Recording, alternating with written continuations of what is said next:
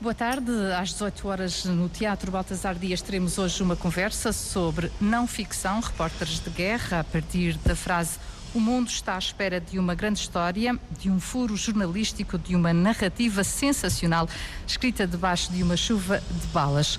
Um dos participantes é o jornalista Carlos Fino, com quem conversámos ontem.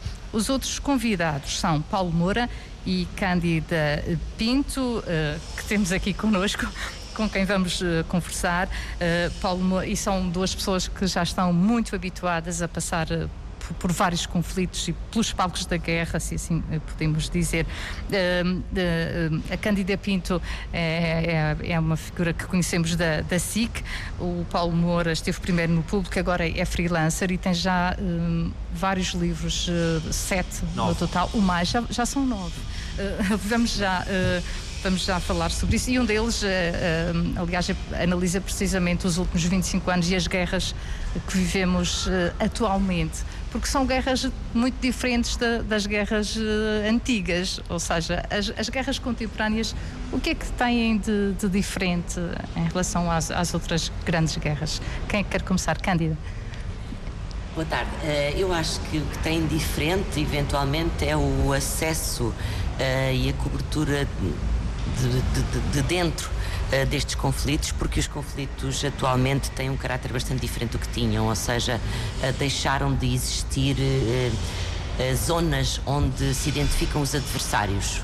hoje é muito, todo o terreno é muito mais fluido.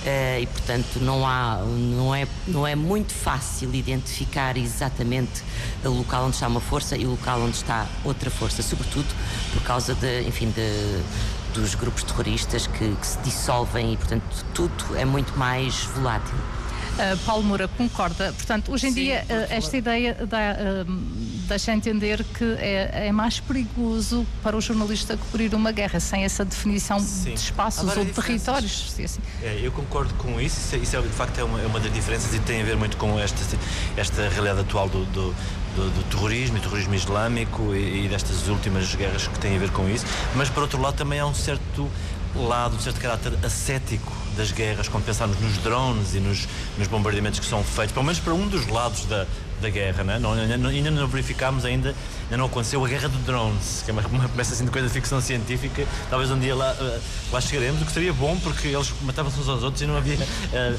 vidas humanas envolvidas.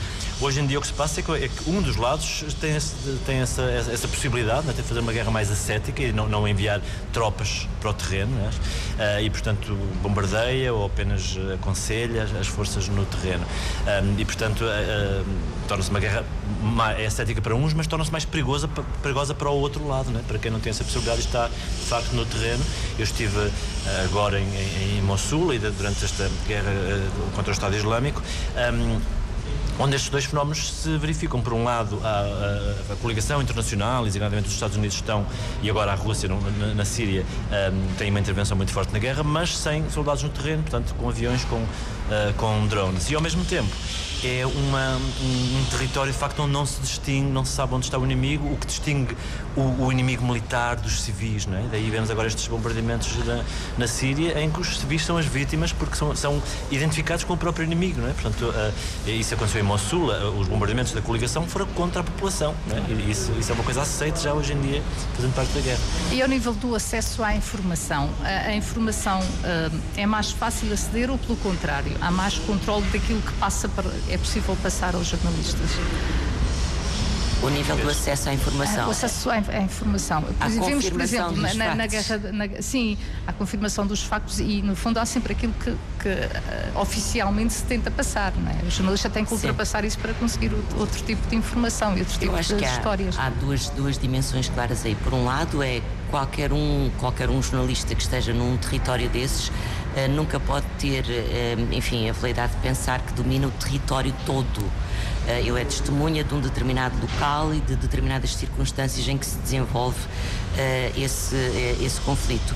Por outro lado, obviamente que qualquer uma das partes, seja, enfim, uma coligação internacional, seja um grupo radical, tenta sempre um, exagerar naquilo que é um, a informação que pode uh, disponibilizar. Portanto, obviamente que isso é, mas isso é algo que sempre existiu, não é? a manipulação é inerente a, a, um conflito. Qualquer uma das partes tenta sempre influenciar a informação uh, que, que, é veiculada pelos jornalistas no sentido de se engrandecer uh, no terreno um, onde está. A guerra é sempre uma situação limite. Um jornalista, uh, quando lá está, sente que uh, é mais difícil manter-se imparcial, uh, penso que é a palavra correta, não se deixar envolver, porque é de facto uma situação muito intensa. como é que o jornalista mantém esta distância? É quase uma frieza, não, não sei se a palavra é correta, mas, mas é necessária para conseguir ir para um eu acho que é muito difícil porque numa guerra um jornalista dificilmente está nos dois lados ao mesmo tempo. É? Está com alguém sempre, que é uma, uma das partes envolvidas.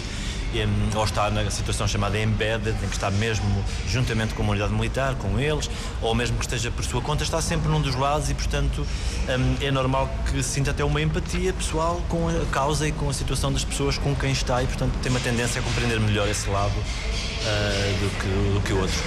Um, também me parece que o, o, uma das, eh, uma das, um dos instrumentos que nós temos e que eventualmente nos permite uma maior distância, uma, uma maior enfim, a objetividade entre aspas, porque nunca existe a objetividade, é o próprio trabalho que nós estamos a fazer. Portanto, uma vez que estamos a trabalhar. É sempre um olhar. Exatamente. Isso é um filtro, de certa forma, em relação ao, ao nosso envolvimento direto com a situação. Uh, e, e essa proximidade de, de, estar no local, no meio dos acontecimentos, também torna, se calhar, mais difícil medir os riscos.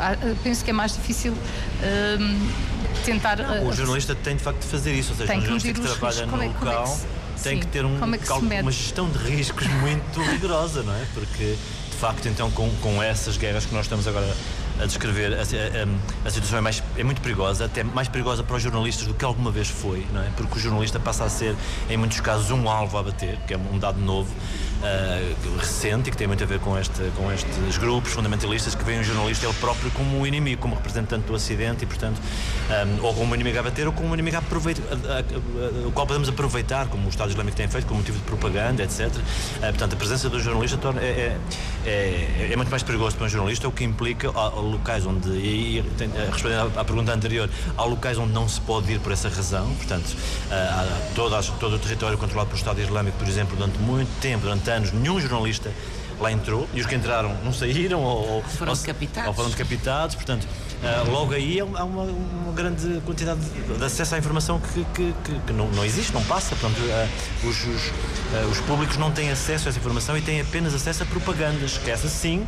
existe sempre até porque há outro fenómeno que também ainda não falamos, que é o de a possibilidade tecnológica que hoje existe de qualquer pessoa divulgar informação, fazer vídeos claro. e por, uh, ter um blog e informação na internet.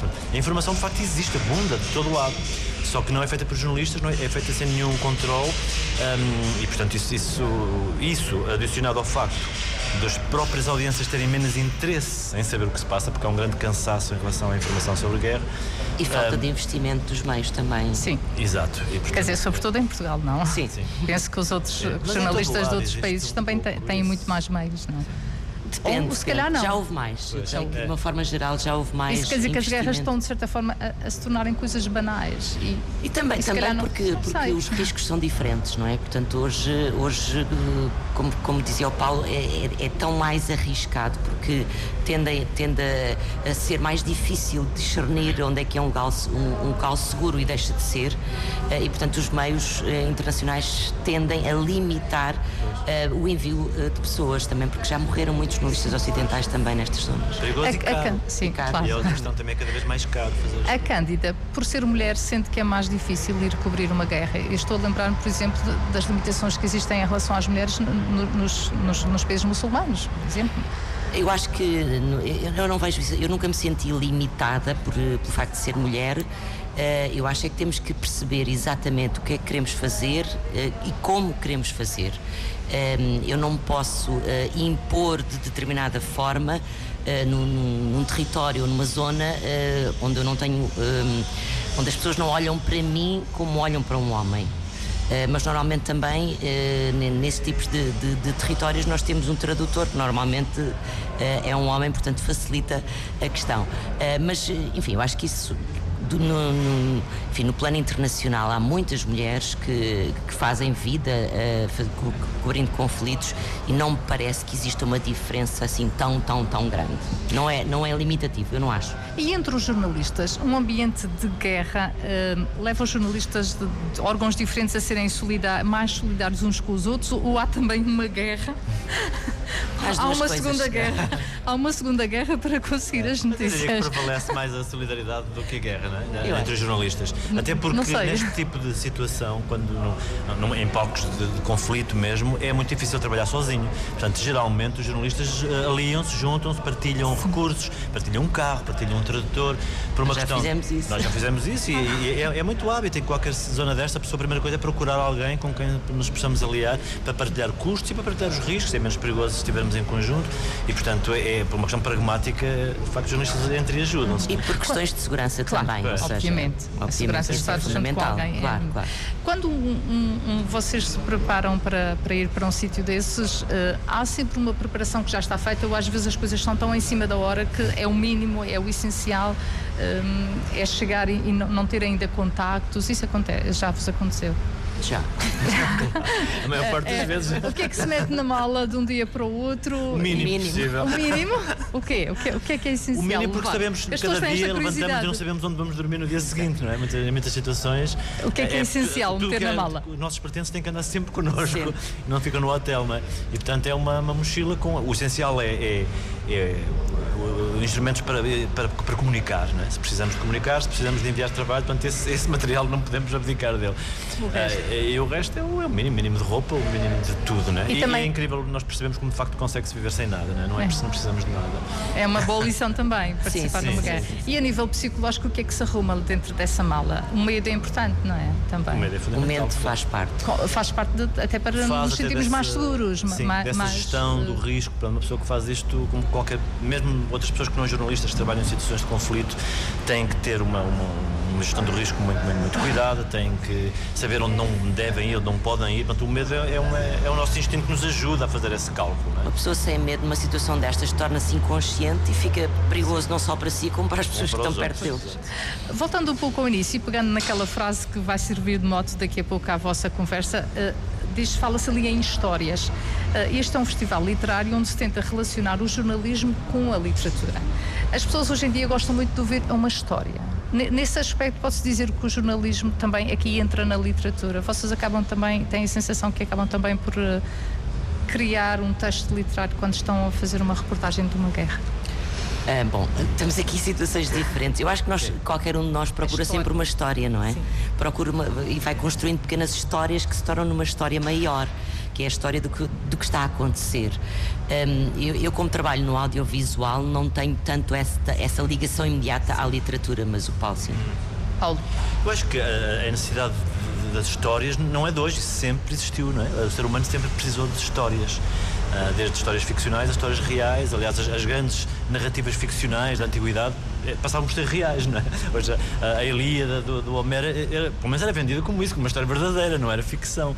Não, as histórias não deixam de ser histórias por serem reais. Não é? Um, no jornalismo, eu acho que, independentemente de se é literatura ou não, isso é uma outra discussão, porque tem a ver com já com. Uh, ou seja, pode ser uma história e não ser literatura. A literatura tem a ver com, com aquele nível de qualidade que podemos chamar arte, uh, aquilo que fazemos. Mas há muitas é? reportagens que têm uh, isso. Pois, isso é já uma avaliação qualitativa da, da, da, de um juízo de valor em relação ao que se faz. Agora, a, a, preocupação de procurar histórias é fundamental para transmitir a própria informação, porque a, informação em bruto, contar apenas o que existe, não é perceptível sequer.